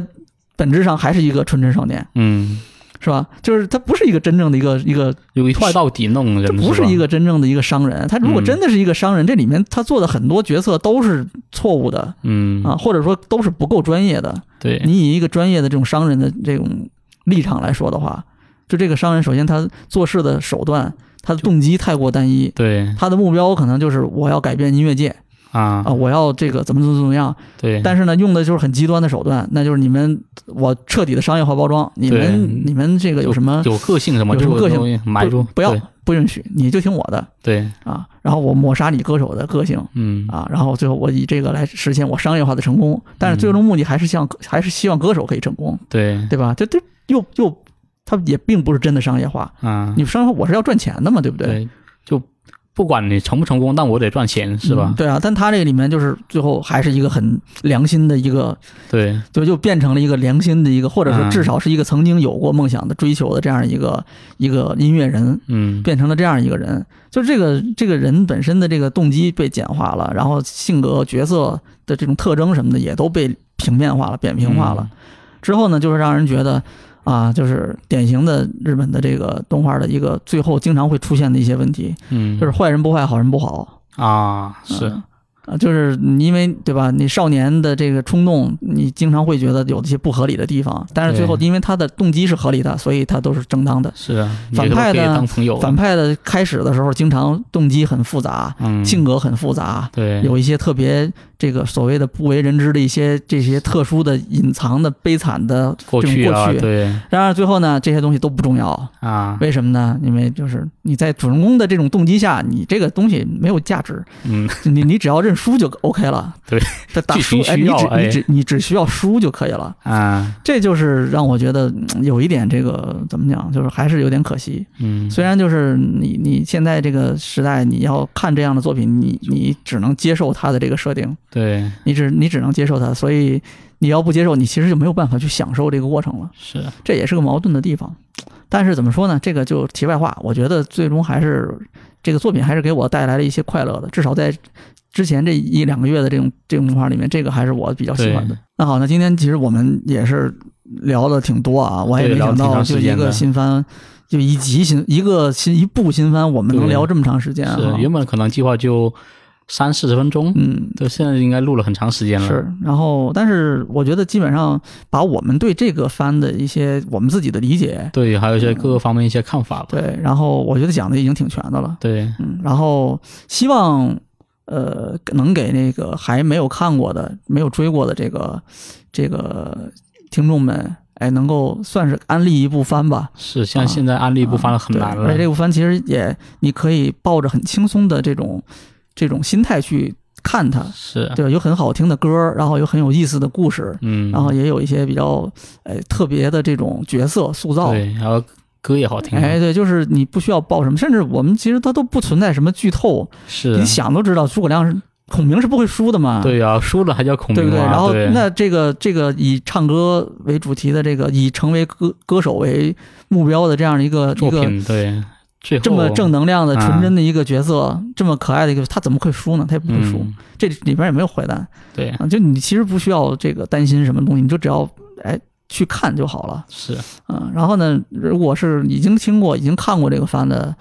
估计也会有一些自己的感想吧。对，有一些记忆可能和我们观点不太一样，嗯，大家也可以聊一聊，嗯好吧？那后面如果再有机会的话，我们就还有合适的番或者合适的剧的话，我们到时候还可以再聊，对，一起？分享一下，嗯，那今天这期这个什么分享最美好的番剧时光就到这里哈。嗯，好，啊，这里是危机聊天室，我是刘点因素，我是柯哲林我，们下期节目再见。拜拜。you